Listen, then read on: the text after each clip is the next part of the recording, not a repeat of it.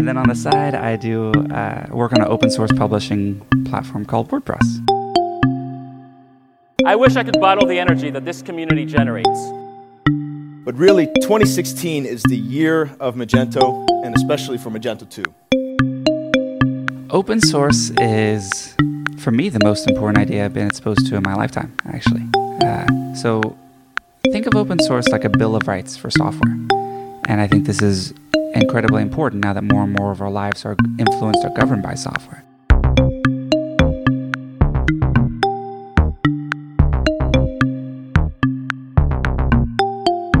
And the license that WordPress is under, the GPL, says you have the freedom to use the software for any purpose. You can see how the software works. You can modify the software, and then you can distribute those modifications to your friends. The beginning of Magento 1, 2008, right? 2008. I think the future of work and the future of all companies is that we're totally distributed. Hallo miteinander und herzlich willkommen beim OpenStream Podcast. So, the theme of this talk, of course, is what's going on inside Magento.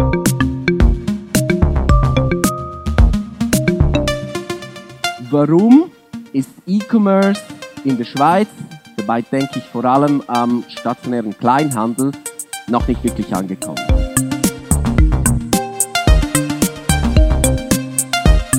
Hi there and welcome to the OpenStream podcast series. My name is Nick Weiser. I'm the founder of OpenStream, an e-commerce agency based in Zurich, Switzerland, and on Slack. We love to build online stores using free open source software like Magento, WordPress, and WooCommerce, and we do that since 2004.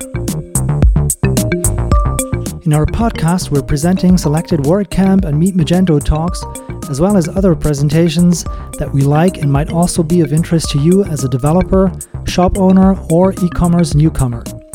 Some talks are in German, others are in English. You can subscribe to the OpenStream podcast on our website and on SoundCloud.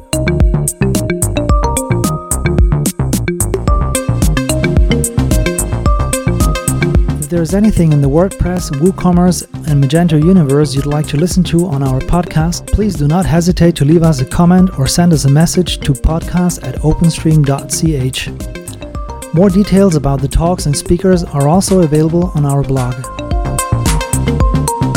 If you're located in Switzerland or visiting the country, please also check out our regular Magento, WordPress, and WooCommerce user group meetups on meetup.com.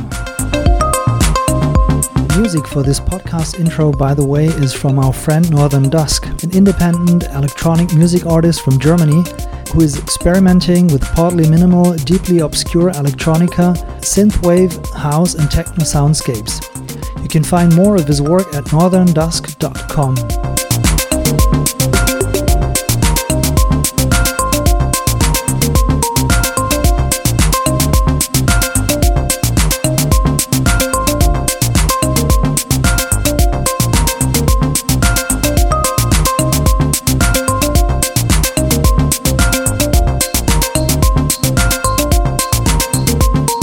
So without further ado, here's the next episode.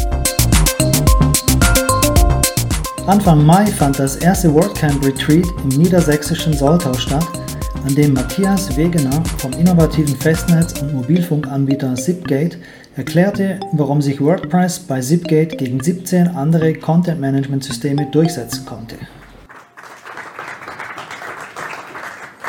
Ja, äh, vielen Dank, dass ihr so zeitig gekommen seid. Ähm, ich äh, gestehe ein, ich bin, das ist eine sehr spontane Sache. Ich habe ähm, aus einem anderen Vortrag gerade mal so ein bisschen alles rausgestrichen, was äh, technisch war und ähm, wollte euch eigentlich mal so zeigen, ähm, ja, warum sich bei uns eigentlich äh, WordPress etabliert hat als Content-Management-System ähm, und wie wir dazu gekommen sind und warum es gegen 17 andere gewonnen hat.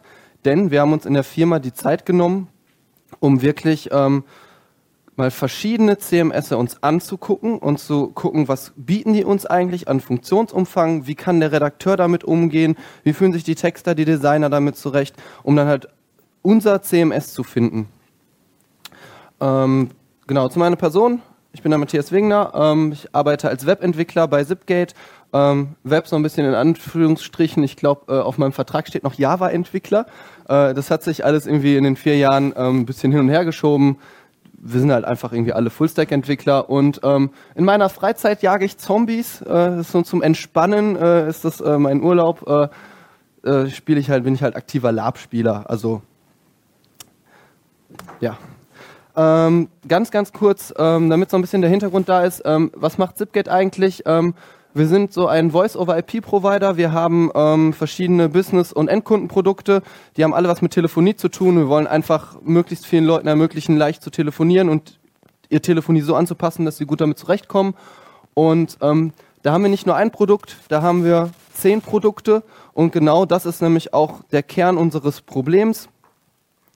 Wir wollen nämlich, ähm, wir haben so ein Multiproduktportfolio und ähm, wir wollen ein Designsystem finden oder ein, ein äh, für, das, für das gesamte Brand eine visuelle Sprache sprechen. Und diese zehn Produkte, die sollen alle Teil davon sein. Und das ist genau das, was, äh, was unser CMS oder das, was wir halt, äh, suchen, leisten muss.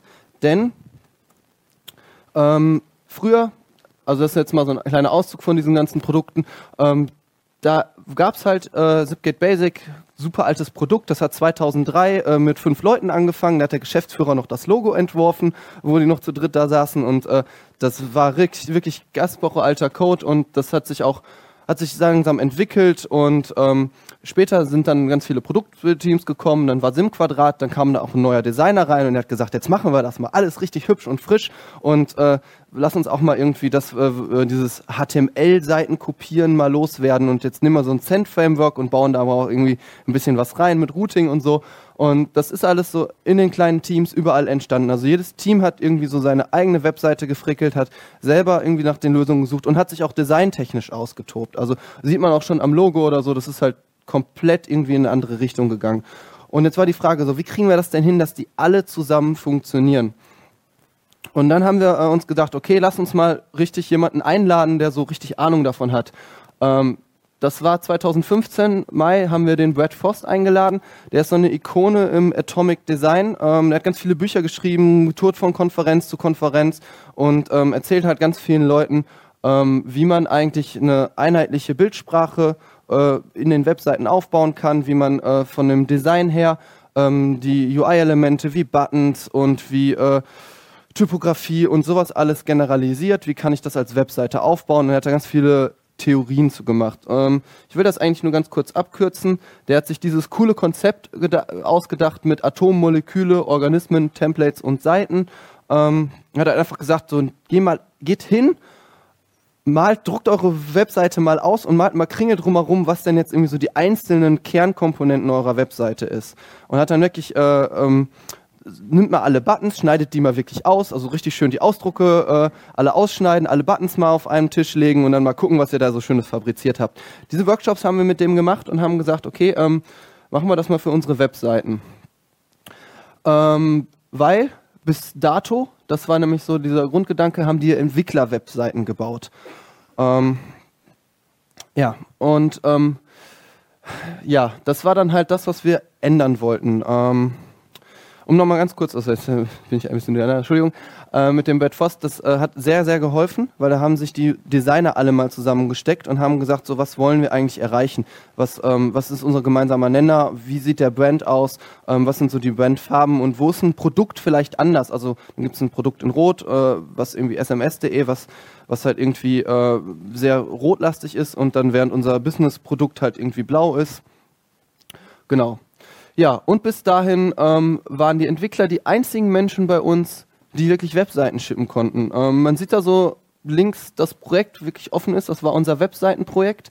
Ähm, da, da, haben sich wirklich die Designer mit dem Entwickler hingesetzt und zusammen auf zwei Monitore geschaut und rechts gab dann irgendwie die gerenderte Seite schön mit Twig und äh, mit sehr viel Entwicklergedanken. Denn ähm, wir mussten nach zwei Jahren Atomic Design und den Lernen von Brad Fest auch lernen, ähm, wenn, wenn, das will man so nicht machen. Atomic Design ist auch für uns gescheitert. Äh, kann ich auch einen ganzen Talk rüber, zu, äh, füllen. Ähm, da ist eigentlich so das wichtigste Learning, was man macht, ähm, wenn man so ein Atomic Design hat und von Atomen zu Molekülen und Organismen hingeht, hat man eigentlich nichts anderes als in einem gewissen Sinne eine Objektorientierung in seine Webseite eingebaut.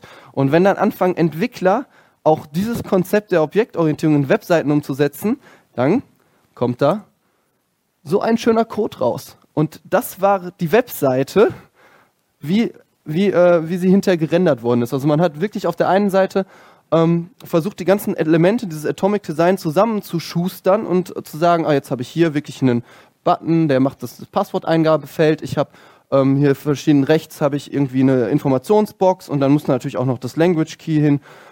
Da haben sich die Ent Entwickler ein komplett eigenes System gebaut auf den Ideen von Brad Frost.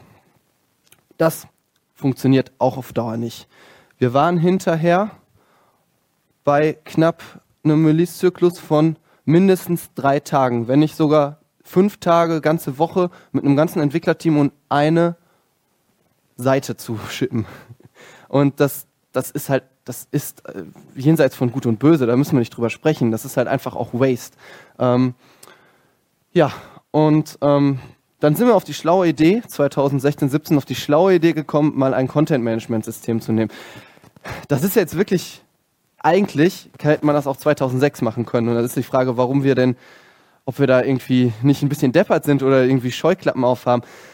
Es ist halt das muss man dazu sagen, ein bisschen sagen, dieses ganze Unternehmen ist immer von den Entwicklern getrieben worden. Die Entwickler haben immer alles selber gemacht, immer Webseiten gemacht, die haben die, wirklich die komplette Infrastruktur selber gehostet. Wir haben mittlerweile über 1000 Server da stehen, die wir auch selber betreuen und ähm, das ist immer entwicklergetrieben gewesen. Auch die Entwickler haben halt immer die Webseiteninhalte geschrieben. Das war immer von Entwickler für Entwickler. Das war auch eine Marketingstrategie, ohne dass wir eine Marketingstrategie hatten. Das hat einfach funktioniert. Durch Mundpropaganda, durch, durch das, die Communities, dass, äh, dass die Leute das cool fanden. Ja, aber da haben wir uns dann doch irgendwie in eine Einbahnstraße verfrickelt. Dann haben wir gesagt, okay, wir brauchen CMS. Was sind denn die Stakeholder eines CMS? Und dann haben wir wirklich bei Null angefangen und haben gesagt, ähm, wer ist, wer arbeitet eigentlich an diesem CMS? Sind das die Entwickler? Sind das die Administratoren? Sind das die Designer? Sind das die Redakteure? Naja, irgendwo alle. Weil äh, äh, in unserer Firma ist auch so die Kultur, ähm, alle können alles machen. Ähm, jeder soll auch irgendwie eine Webseite schreiben können, soll mal einen Blog-Eintrag schreiben können, wenn er Lust dazu hat. Ähm, aber auch jeder soll einfach die Offenheit haben. Ja, und deswegen, die sind eigentlich irgendwie alle Stakeholder da drin. Aber was ist denn eigentlich unserer Kunde des Content-Management-Systems und auch des Designsystems. Also wer benutzt das denn wirklich? Und im Endeffekt sind es auch nicht die Entwickler und nicht die Administratoren, die das nutzen, sondern wirklich die Redakteure. Und ähm, wenn ich das jetzt noch kombiniere mit ähm, alle sollen Content anfassen können, ähm, alle sollen irgendwie äh, in, in, in, ihrer Redakteursarbeit unterstützt werden und jeder soll das auch können. Also wenn vor allen Dingen, wenn ich diese, äh, diese Person habe, die jetzt sagt, ich möchte eine coole Webseite bauen, ähm, dann soll er sich auch nicht Gedanken machen über Design, weil das erwarte ich dann auch von einem Content-Management-System, dass es mir genug Bausteine an die Hand gibt, um zu sagen, äh, ich wähle zwischen diesen Bausteinen aus und äh, hab einfach, muss nicht auf das Design achten. Äh, klar, dass ich am Ende, wenn ich eine komplette Seite nochmal gebaut habe und Bildauswahl getroffen habe, mal einen äh, UXer und einen Designer darüber schauen und zu gucken, äh, sieht das gut aus. Aber das ist halt, ähm, ist halt nur, äh, ist halt nur ein also ist halt äh, der letzte Schritt, ist vielleicht nochmal Feedback holen. Und das, das, das soll halt möglichst äh, wenig Zeit kosten und nicht halt irgendwie den ganzen Tag Arbeit sein und immer hin und her. Ja, und deswegen haben wir gedacht, okay, dann äh, lasst mal irgendwie den alten Scheiß wirklich jetzt wegwerfen, lasst uns von vorne beginnen und mal eine richtige Pattern Library bauen. Und haben gesagt, okay, wir machen das Design-driven. Benutzbarkeit muss im Vordergrund stehen und wirklich die Benutzbarkeit, weil das ist 90 Prozent, 95 Prozent des am Content Management System arbeiten macht der Kunde, der Redakteur und für den muss sich das gut anfühlen. Deswegen Patterns oder Bausteine nutzen und Bausteine bauen sind zwei komplette Paar Schuhe. Das ist wichtig, dass das, dass das Bauen komplett losgelöst ist von dem Nutzen. Deswegen haben wir uns dann gesagt, okay, Purpose First. Ähm, wenn ich jetzt nur das, den Nutzen im Vordergrund habe, muss ich auch irgendwie eine Auswahl treffen. Welches, welche Bausteine sind denn jetzt äh, wichtig? Und da sind wir, äh, haben wir uns auch von der Ala Kolmatova sehr inspirieren lassen. Die haben wir 2017 in San Francisco kennengelernt. Ähm, die hat auch so Designsystembücher, ähm, hat sie jetzt eins geschrieben. Ähm, die arbeitet bei Future Learn. Und die hat auch gesagt, so das mit dem Atomic Design, Brad Foss, das funktioniert alles so nicht. Ähm, lass uns mal irgendwie den Kern, also lass uns mal, wenn wir von Patterns sprechen und Bausteinen, dann müssen die alle einen Zweck verfolgen. Ähm, zum Beispiel, dass ein, ein, ähm, eine Stage ist ein großer visueller Bereich in der Front, die muss halt was präsentieren. Dann ist der Zweck dieses Bausteins etwas präsentieren. Oder ich gehe halt hin und hole mir eine, ähm, einen Textbereich. Der, der, der ist halt, sagt, der ist jetzt zwar sehr weit gefasst in dem, was er tun kann, aber eigentlich möchte ich da eine Story erzählen. Also habe ich dann so ein Storytelling-Element. Und ähm, diese Gedanken waren uns sehr wichtig, die haben wir komplett in diese Pattern Library gepackt und haben gesagt, das ist das erste Auswahlkriterium, das ein Redakteur treffen muss. Was möchte ich mit dieser Webseite erreichen? Das ist uns total wichtig. Also das ist das, der Kern einer Webseite ist halt nicht, wie sie aussieht. Aussehen ist Geschmackssache und es hat auch hat einen unterstützenden Charakter. Aber wichtig ist ja eigentlich, welche Message transportiere ich? Was möchte ich sagen? Und welchen Zweck habe ich? Möchte ich, dass der Kunde sich registriert? Möchte ich, dass der Kunde hingeht und vielleicht äh, ein Newsletter abonniert oder möchte ich, dass er sich, dass er sich über die Preise informieren kann und was runterladen, Material für seinen Chef runterladen kann? Was ist das Ziel der Seite? Und eine gute Webseite hat immer nur ein Ziel und die gesamte Seite arbeitet auf dieses Ziel hin. Also muss unser Content Management System muss das liefern können. Es muss den Redakteur in genau diesen Denkprozessen unterstützen. Deswegen ist unser Pattern-System auch komplett analog. Wir sehen, unser Content-Management-System und auch WordPress ist nur eine Implementierung unseres Designsystems. Ergo ist unser Designsystem auch ausdruckbar und das steht mitten in der Firma, haben wir diese analoge Pattern Wall, wo man WordPress Redakteur spielen kann. Normalerweise steht da rechts noch ein leeres Whiteboard daneben, äh, das Wireframing Whiteboard. Da können halt wirklich die Menschen, die jetzt eine Webseite bauen, hingehen und Purpose First Gedanken pflegen. Was möchte ich mit der Seite erreichen? Welches dieser Bausteine unterstützt mich in dieser, diesem Zwecke? Und hängt sie halt hin, sortiert die mal untereinander an, schaut grob, passt das von dem strukturellen Aufbau der Seite? Welche Inhalte möchte ich denn da grob so reinbringen? Kann man halt auch noch dann drin bei iFrame. Und das ist die eigentliche Leistung des Webseitenbauen. Oh, kriegen wir es jetzt in das Content Management System rein. Ja, ähm, auch da Fokus ähm, noch ein Lesson learned, das wir hatten beim Umsetzen von diesem äh, Ding. Du kannst nicht alles gleichzeitig machen. Immer dann, wenn du verschiedenen Fokus setzt in deiner Teamarbeit, scheiterst du. Ähm, wir hatten mal so vier grobe Eckpunkte, die wir uns halt irgendwie, ähm, wo wir gestolpert sind. Das war zum einen halt das grundlegende Design, also wie bauen wir das, das Branddesign auf, was gehört dazu. Auf der anderen Seite, wie sind, könnten unsere Bausteine aussehen anderer Eckpfeiler ist der Content und auch die Qualität des Contents. Ähm, ist halt sehr schwierig. Ähm, war halt historisch, die Entwickler haben da immer so was draufgeschrieben und dann haben wir gesagt, okay, nehmen wir jetzt mal unsere Startseite von, also die globale, übergeordnete ähm, Company-Seite und ähm, bauen da mal neu. Und dann hatten wir auch zwei, also zwei Leute, die wirklich nur Textarbeit gemacht haben, mit im Team sitzen. Die haben dann gesagt, ähm, sich darauf spezialisiert und haben gesagt, okay, lass äh, das CMS finden. Das ist ein ganz eigener ganz eigenes Problem. Und wir haben uns am Anfang auf Design und Patterns konzentriert und Content nebenbei gemacht. Das tat schon schmerzlich genug. Ich war so froh, dass wir das CMS ausgegrenzt haben. Wir haben die ersten 17 Seiten, die wir von unserer Company-Seite, haben wir händisch kopiert in HTML-Dateien. Weil einfach machen. Es löst einfach los. Es kostet dich vielleicht viel Zeit und es ist total oldschool, aber der Kunde merkt da eh nicht. Also der Besucher der Webseite, nicht der Kunde, der Besucher der Webseite, merkt da eh nichts davon, ob das eine reine HTML-Datei ist, die irgendwo liegt, oder ob da ein Content-Management-System hinterliegt. Das tat am Anfang total weh, hat uns aber super geholfen, uns auf die anderen Sachen zu konzentrieren. Und dann konnten wir mit einem ganz frischen Kopf an die CMS-Problematik gehen. Und uns die Kernfrage stellen, welches CMS erfüllt eigentlich genau diese Anforderungen? Dabei ist das herausgekommen. ähm, wir haben einen Excel-Sheet äh, des Todes produziert. Ähm, wir haben uns wirklich äh, eine Woche Zeit genommen, haben uns alle Content-Management-Systeme, ähm, Werbevideos angeschaut, die Webseite besucht, mal geschaut, was das so ist. ähm, und haben die alle so schön oben einmal äh, als Spalten angelegt und haben links eigentlich unsere Ziele. Also was muss das können? Und das auch aus allen Perspektiven, Entwicklersicht. Den Entwickler war es zum Beispiel immer wichtig, alle wichtigen Dateien müssen im Git liegen. Die Wahrheit liegt im Git. Das ist eine Firmenphilosophie, die hat sich in den letzten vier, fünf Jahren bewährt. Es gibt einfach bei uns keinen Code, der in irgendeiner Form nicht in Git eingecheckt ist.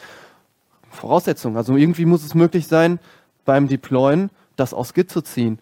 Ähm, andersherum, ähm, wir müssen sowas wie ein zuverlässiges Cache- oder Revisionsmanagement haben. Leute wollen mal was zurückdrehen, haben sich irgendwo vertan. Ähm, ja, und ansonsten haben wir wirklich alles mal rausgesucht und ähm, ja, und dann haben, sind wir die einzeln durchgegangen, haben die mal lokal installiert, haben uns auch wirklich dafür nochmal eine Woche Zeit genommen, mal irgendwie ähm, auf dem Rechner ein bisschen wir nennen das so ein bisschen gefrickelt, da mal ein Template angelegt oder irgendwie ein, ein, ein Plugin für dieses äh, geschrieben und einfach mal zu validieren, dass wir da X machen können und äh, oder halt auch Minusse, wenn das halt nicht funktioniert und haben das unten uns dann die Sachen, also im Team, wir waren mit vier, fünf Leuten waren wir so in, zu der Zeit und haben uns das gegenseitig vorgestellt, die einzelnen CMS, was können die und warum sind die geeignet. Ja, das war die eine Sache. Dann haben wir festgestellt, okay, Jetzt haben wir da vier Stück, fünf Stück von diesen 17 CMS. Ähm, ich mache die Liste gleich auch nochmal in Detail auf. Wir können gerne mal irgendwie, wenn ihr Fragen habt, auch zu einzelnen, warum die so rausgeflogen sind und was das Besondere war. Ich mache die Liste gleich auf, wir können die gerne durchgehen. Aber wir haben gesagt, so, okay, das ist das eine, dass wir da jetzt als Entwickler diese Sicht drauf haben. Aber wir haben doch eben gesagt, unser Kunde ist der Redakteur und nicht wir Entwickler. Wir sollten das niemals entscheiden, welches CMS wir nehmen, weil wir entwickeln das zwar, aber bedienen tun das ja immer noch unsere Kunden. Und das sind die Redakteure. Also haben wir uns 20 Redakteure geschnappt. Ähm, das sind links die orangen Zettel, haben hier dieses schönes, äh, diese äh, Wall aufgebaut und mit den Hütchenfiguren und haben gesagt, okay, es gibt immer einen Protokollant und einen Testführer und ähm, oder T Testleiter, äh, so. Und äh, dann haben wir dann irgendwie zu Slots eingeladen, haben diese Personen genommen und haben die zwei CMS gegeneinander testen lassen. Die hatten die Aufgabe, eine Seite in jeweils einem CMS zu bauen. Die Seite, die sah so aus. Ähm, das war halt einfach, haben wir äh, so eine imaginäre, ähm, unsere alte Post, so heißt unser Restaurant, bei dem wir essen. Und dann haben wir halt gesagt, okay, äh, die brauchen jetzt mal einen neuen Look and Feel und äh, das sind irgendwie, das ist das, was der Entwickler in Photoshop schon gemacht hat und hat halt gesagt, okay, äh, da sind die Bilder, bitte, da hätte ich da gerne drin. Ich hätte dann irgendwie die Texte und ähm, setzt das mal um. Und wir haben dem wirklich nur, wir haben denen die Login-Daten gegeben von dem äh, Content-Management-System und gesagt, log dich ein. Und das war auch wirklich Teil des Tests, wie die sich einloggen, wie die auf die Seiten, also wie sie die Seitenübersicht finden, wie sie eine Seite suchen können. Das waren alles Testaufgaben. Auch mal, wir hatten, also wir hatten so knapp drei Aufgaben. Eine war wirklich eine komplett neue Seite anlegen, die andere war eine Revision zurückdrehen, weil ist typisches Feature, man hat mal irgendwas kaputt gemacht. Und das dritte war halt irgendwo auf einer bestehenden Seite mal ein Bild und einen Text austauschen. Haben wir uns wirklich eine Stunde für jeden Zeit genommen. Ja, und ähm, haben den die Seite bauen lassen. Und dann saßen wir da so im Büro und haben wirklich äh, uns da, hat einer hat Protokoll geführt, hat wirklich auch das Verhalten des Nutzers, an welche Stelle stockt der, wann, wann, wann welches UI kommt er halt nicht klar, äh, was sucht er, also was haben wir uns aufgeschrieben. Und ähm, dann war halt einer, der noch begleitet hat, der hat dafür gesorgt hat, dass die Person halt nicht abschweift oder wenn sie sich verlaufen hat, dann man zu sagen, du bist, ne, hast jetzt fünf Minuten das Menü gesucht, ne, da findest du das so. Und ähm, ja, das hat uns auch eine Woche gekostet, aber es lohnt sich. Ich meine, hey, wie viel Zeit verbringen die Redakteure anschließend mit dieser Software? Und wie viel Zeit kostet dich das, einfach dich mal zwei Wochen hinzusetzen und das zu testen? weil das ändern wir ja auch nicht von heute auf morgen. Wenn du einmal so ein, so ein System da stehen hast, das hält sich ein paar Jahre. Also von daher, ja, und ähm, da möchte ich jetzt eigentlich auch gar nicht mehr jetzt in diesem, dieser Frontalunterricht-Dialog möchte ich jetzt ein bisschen aufbrechen.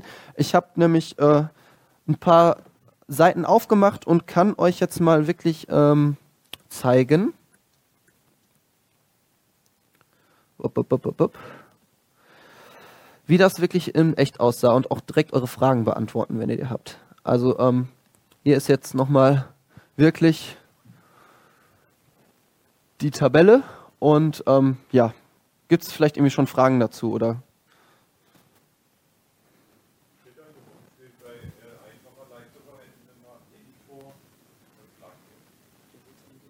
Ja, ähm, die Frage war, ähm, warum bei WordPress jetzt äh, steht, dass da ein einfach leicht zu verstehender Editor-Plugin steht. Ähm, ganz einfach, ähm, wir haben ja uns dieses, dieses Design- und Pattern-System ausgedacht und bei uns hat halt der ähm, Redakteur nicht den einfachen äh, Blogpost, wo er was arbeiten kann und Texte runterschreiben kann, sondern er bekommt im Endeffekt fünf oder sieben Eingabefelder, je nach Pattern. Und diese Eingabefeldern sagt, bitte hier Bild hochladen, das ist der linke Text, das ist der rechte Text. Und ähm, das ging halt nur mit ACF. Aber auch das habe ich heute gelernt hier auf der Konferenz. Wir wollen demnächst mal Gutenberg benutzen. Wenn das fertig ist. ähm, ja.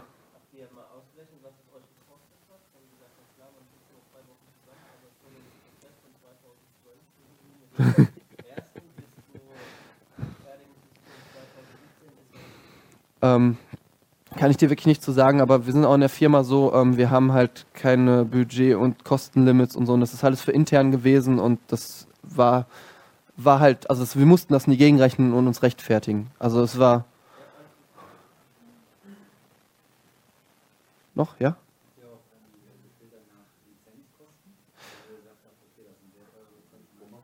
Okay. Ähm, so, die Frage war, ob wir, ähm, ob wir auch gefiltert hätten nach Lizenzkosten und ob, ähm, ob das ein Entscheidungskriterium war. Ähm, nein, war kein Entscheidungskriterium. Ähm, aber wir haben halt gesagt, wir sind nicht Google. Das war auch eines der wichtigsten Entscheidungskriterien. Wir brauchen uns kein Content-Management-System für 100.000 dahinstellen. Ähm, die sind auch allein deswegen schon rausgeflogen, weil ähm, ähm, wir, wir, sind halt auch, wir lieben die Open Source Community als Firma. Wir sind da auch bei ganz vielen anderen Projekten, versuchen wir da irgendwie äh, zu unterstützen. Und deswegen war uns das eigentlich auch wichtig, dass das zumindest so Open Source ist, dass man auch irgendwie auf jeden Fall an Quellen rankommt, dass man auch äh, mal, äh, wenn man jetzt irgendwie was, wenn unser Plugin jetzt nicht nur 40 Zeilen PHP-Page-Template gewesen wäre, hätten wir auch gedacht, so kann man das der Community auch wieder zurückgeben und kann das irgendwie als Plugin halt auch stellen. Und das waren uns auch wichtige Entscheidungskriterien. Aber wir haben uns auch mal ähm, Queft angeguckt. Das war auch mit in der engeren Auswahl. Und das hat zum Beispiel 100 Euro oder so, war das Lizenzgebühren. War halt kein Thema. Grüber. Ja, also wir haben jetzt hier, ähm, das war halt jetzt WordPress, Typo 3, Redaxo, Kirby, Graph, Contentful, Impress Pages, ModX, Yomla, Contao, Drupal, HubSpot. Ähm, das war auch in der Auswahl, muss man so sagen, ist eigentlich ein äh, Customer Relationship Management. Kann man aber auch so eine CMS-Komponente dazu kaufen und nutzen. Und das war halt irgendwie die Idee eines eierlegenden Wollmilchsau, dass man irgendwie, weil das, das eine schon funktioniert und Leute damit arbeiten, könnte man ja das CMS-Tool davon benutzen. Und ähm, ja, andere Geschichte. Aber von, war noch eine Frage. Von mir äh, zu HubSpot äh, die Frage. Ähm, was hat aus eurer Sicht dann dagegen gesprochen, äh, die äh, Funktionalitäten von HubSpot als CMS zu benutzen? Äh, ganz, ganz klare Antwort. Ähm, es ist nicht über aus einem Git deploybar. Ähm, man, man, hat eine nicht dokumentierte REST-API, mit der man automatisiert ähm, Bausteine in das System pflegen konnte. Also man, wir sind halt wirklich hingegangen und du musstest in dem Webinterface von HubSpot Twig-Template-Brocken rein kopieren und musste dann noch anschließend händisch Felder pflegen. Also welche Feldtypen, wo kann ich jetzt ein Bild rein, äh, reinlegen, wie, wie ist das der, also das Shortcode, die Variable für diesen, für dieses, diesen Typen. Und das musstest du alles händisch machen. Und das war, also wie, ich kann dir sagen, wir haben ein komplettes Produkt nach HubSpot reingezogen. Unser Hauptprodukt, das Businesskundenprodukt, haben damit 50 Seiten da reingezogen, weil das ähm, leider gewollt war und von, von außen uns dazu aufgefordert wurde, das zu tun. Und wir haben das mit einem Produkt gemacht und haben uns gesagt, okay, das kann ja schon nicht so schlimm sein. Wir haben ein halbes Jahr verloren. Ähm,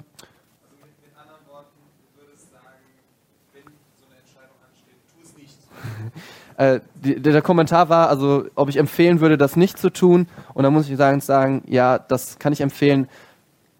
HubSpot mag ein sehr gutes Customer Relationship Management Tool sein. Ein CMS ist es nicht. Und egal, wer euch das verkaufen will, installiert es mal. Ich kann auch mal gleich reinklicken. Ich habe oben den Tab auf, wenn ihr das sehen wollt. Ähm, ich kann euch das erzählen, warum das ein. Ähm, man merkt halt auch, dass die Entwicklung oder von, der, von dieser Firma, ähm, die Entwicklung einfach auf das, immer der Fokus auf das äh, Customer Relationship Management Tool ist und nicht das CMS. Ähm, ansonsten gibt es noch weitere Fragen, vielleicht auch zu den anderen esoterischen CMS oder noch weiter scrollen? Ja. Ja? Nach links. Ja? Okay. Äh, die, die Farben oben, die implement oder implizieren, was quasi in die engere Auswahl und was von vornherein rausgefallen ist. Ne? Also rot Ja. quasi gar nicht. Und da interessiert mich natürlich persönlich, warum da Typo 3 quasi jetzt Direktvergleich WordPress sehr viel grün hat, komplett rausfällt und in der Argumentation steht dann halt zum Beispiel schlechte Seitenstruktur, was ja eigentlich gar nicht der Fall ist, weil ja die Seitenstruktur dauerhaft sichtbar ist und doch eigentlich sehr übersichtlich und gut konfigurierbar. Also es würde mich mal interessieren, wie das da bewertet worden ist oder ob ich das so nicht. Ja, ähm, ja, äh, das war auch ein, eines der strittigsten Punkte. Ähm, es kam halt irgendwie sofort auf, nimm, nimm doch Ty Typo 3, deswegen ist es halt so vorne in der Liste. Und als wir uns halt auch technisch angeschaut haben, man kann alles mitmachen, das war überhaupt nicht abzustreiten. Ähm, User, also wir haben mal wirklich exemplarisch da zwei Leute vorgesetzt und jetzt finde mal die Seite, die haben es einfach nicht gefunden. Also es, es war einfach, die waren hilflos in diesem System verloren und deswegen haben wir dann auch gar keinen User-Test darauf gemacht. Und wir haben auch, wir als Entwickler haben gesagt, also das, was die da irgendwie als Entwicklersprache, so ein komisches JavaScript, irgendwas, nein, danke. Und dann war halt irgendwie, okay, ähm, und auch da wieder, hey, wir sind nicht Google, wir haben vielleicht 150 Seiten, aber äh, Typo 3, das kann man auch bei 1000 plus verwenden und das wird halt nicht der Fall sein. Ja. Der, der Trick ist auch, ähm, ich habe ja euch ja eben diese ganzen analogen Sachen gezeigt und dass das irgendwie, dass wir so, äh, die Idee, wie wir Webseiten bauen, funktioniert außerhalb jedes Content-Management-Systems. Und wir haben immer gesagt, wenn jetzt in der Firma jemand kommt und challenged uns und sagt, ihr hättet aber System X nehmen müssen und warum habt ihr das nicht getestet oder warum ist das nicht, ne? Funktioniert das nicht? Dann gehen wir einfach hin und sagen, okay, mach unseren User-Test, mach die, bau die Seite drin um und überzeug uns, warum das jetzt besser ist und ähm, wende dieselben Kriterien an und wenn du es wirklich etablieren willst, dann nimmst du die 150 Seiten, überlegst dir eine Migrationsstrategie und rollst es aus. Das ist halt auch einfach diese, diese Möglichkeit. Ne? Ähm, wir sind nicht an ein CMS gebunden. Es ist nur wahrscheinlich viel Aufwand, die dann jetzt mittlerweile 500 Seiten auf allen Produkten halt zusammen rüber zu kopieren. Aber das ist halt auch der Trick. Ähm, da hinten ist noch eine Frage.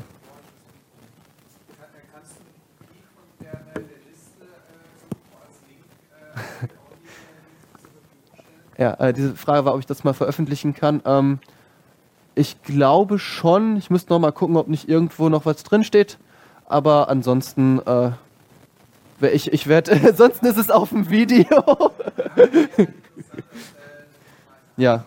Ähm, aber vielleicht, äh, ich nehme es mal einfach mit und wahrscheinlich werde ich einfach mal einen Blogartikel oder so auch nochmal darüber schreiben und äh, das kann man auf jeden Fall. Ja. Ich kann noch mal zu Ende scrollen und noch mal vorlesen, was da noch an esoterische Sachen kam. Ähm, also da war noch EZ, das weiß ich gar nicht mehr. Pimcore. Pimcore war richtig interessant. Also das war so ein Geheimtipp, wenn man auf äh, Windows 95 Interfaces steht. Ähm, ja, ihr lacht jetzt, aber das Tool sieht halt einfach aus, als hätte man das mit Delphi programmiert. Und äh, aber es funktioniert. Die User finden sich zurecht. Das ist gelerntes Verhalten. 95 Interfaces kann einfach jeder in der Firma bedienen. Und das ist halt auch der Kunde. Genau, das würde mich auch interessieren. Äh, Also ich habe gehört, ich kenne es nicht wirklich, Contao soll auch relativ einfach zu bedienen sein. Da würde mich mal von deiner Sicht jetzt interessieren, äh, welche Reihenfolge oder Top 10, wenn du schon sagst, gegen 17 CMS gewonnen, ja, welches kam denn noch in die nähere Auswahl? Ähm, also ich habe die da oben mal äh, die Frage, also brauche ich nicht wiederholen. Ähm, in der näheren Auswahl waren Tatsache, ähm, ich kann das, also ich, soll ich dir mal Ergebnisse zeigen von den fünf? Das habe ich nämlich hier auch noch. Also ich habe nämlich hier ist dieser User-Test und, ähm, achso, okay, das war jetzt, ähm, das ist jetzt nicht, das, das ist äh, nur kurz zur Erklärung, das war halt, äh, geh mal hin und ähm, log dich ein und mach die Sachen. Also das war wirklich jetzt hier so das, was die Leute ausgedruckt bekommen haben. Das ist jetzt nicht so interessant. Ähm, das war nochmal den Test, das kann ich auch. Hier war's. Genau. Ähm, hier haben wir die äh, CMS sind unten, also wir hatten Craft, WordPress, äh, Impress Page, Neos und HubSpot. Ähm, wobei HubSpot wirklich, das mussten wir leider nur gegenvalidieren, dass das wirklich jetzt nicht gut war, diese eine Seite drin zu machen. Und ähm, also ich, ich soll ich einfach mal zu den vier was sagen? So, okay. Ähm, Craft hat uns sehr begeistert, weil die von Haus aus den, das, was jetzt Gutenberg bringt, von Haus aus schon hatten und auch ähm, du das über die Web-Oberfläche dir Bausteine zusammenklicken konntest und sie auch über eine API oder halt über Dateien in das System legen, auch deployen konntest. Das, das war super. Ähm, und von der UI her ist es jetzt auch sehr an WordPress angelegt und ähm, das äh, äh, war, war äh, auch wirklich äh, in einer engeren Auswahl. Ähm, hat aber hinterher halt Lizenzkosten und Dokumentation. Hat, war das, was halt irgendwie gesagt haben. Es ist halt nicht Open Source. Ähm, und ähm, du hast halt, die Dokumentation war, ja, also es war, äh, die Unterschiede zu WordPress waren einfach zu gering. Ähm, sieht man auch in den Auswertungen von den User-Tests.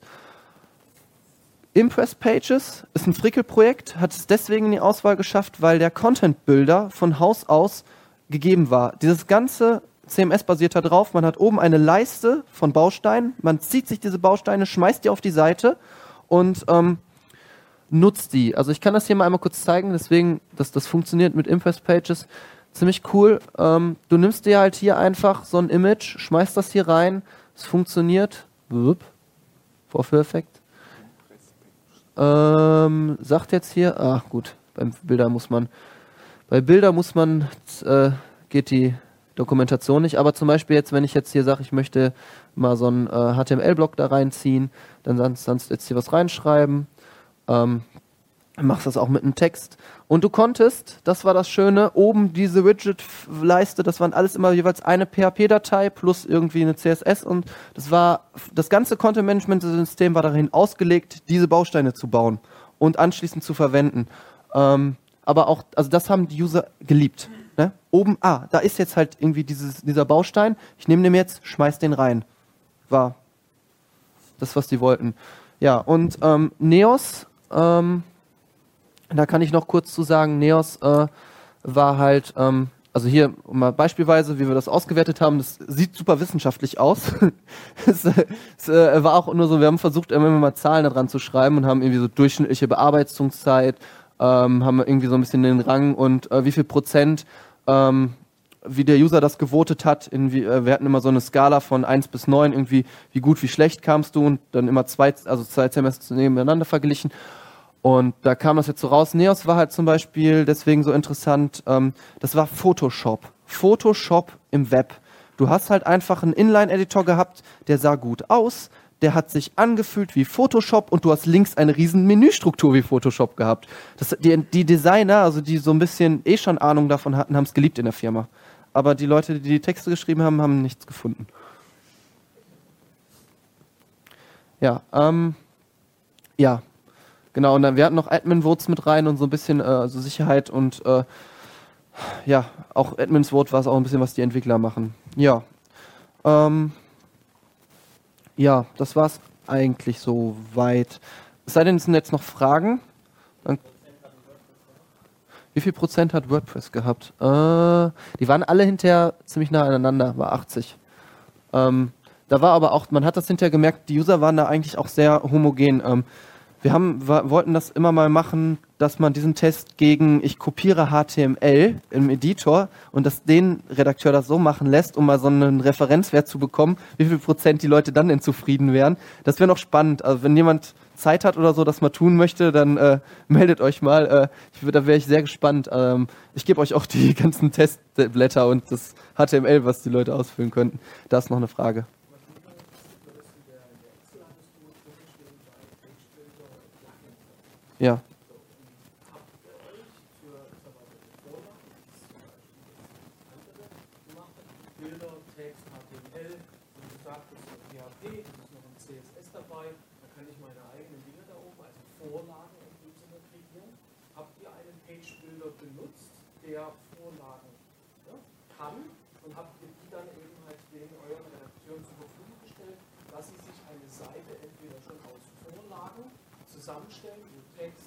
Bild, was weiß ich, Slider und nochmal irgendwas zusammenbauen können? Habt ihr da einen ausgewählt oder Mhm.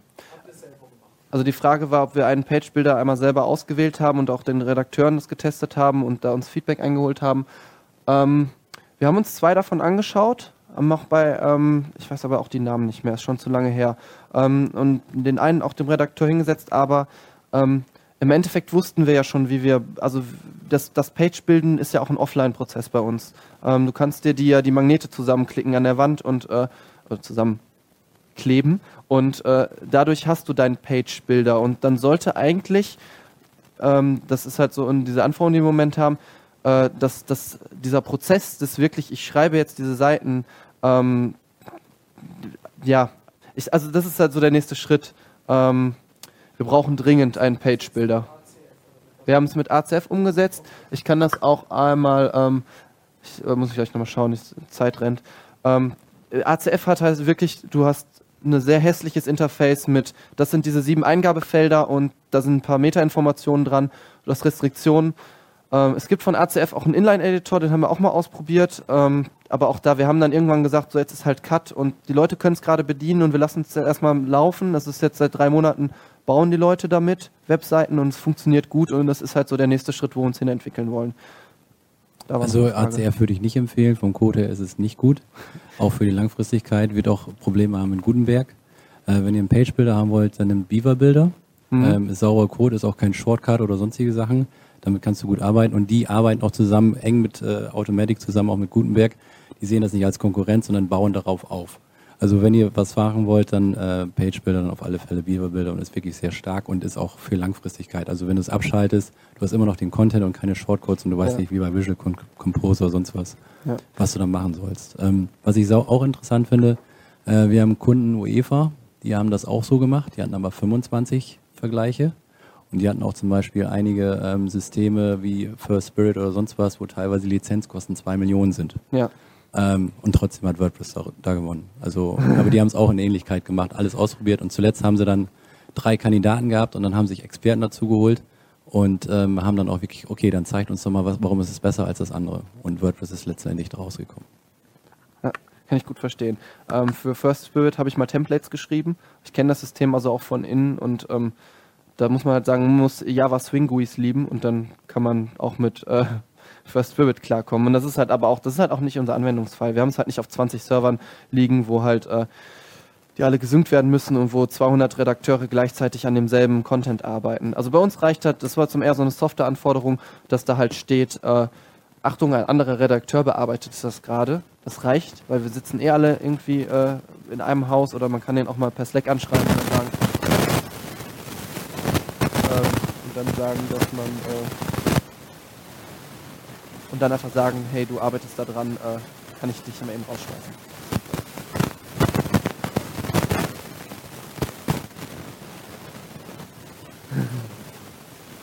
If you try to turn it on and off again.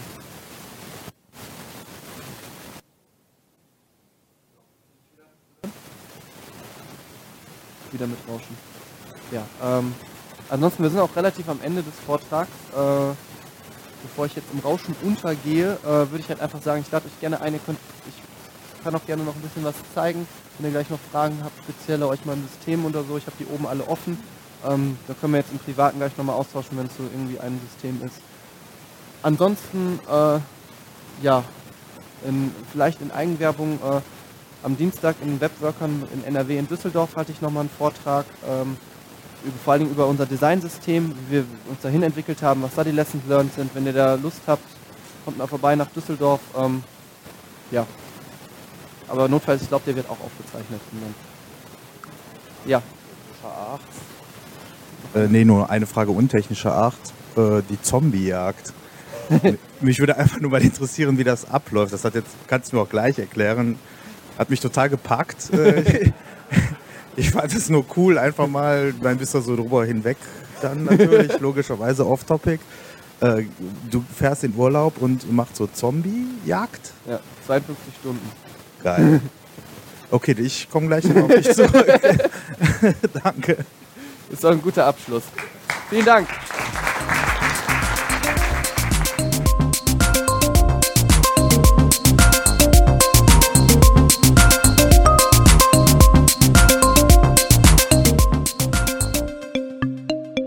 That's it for this episode. If you would like to check out other episodes, please go to openstream.ch slash podcast.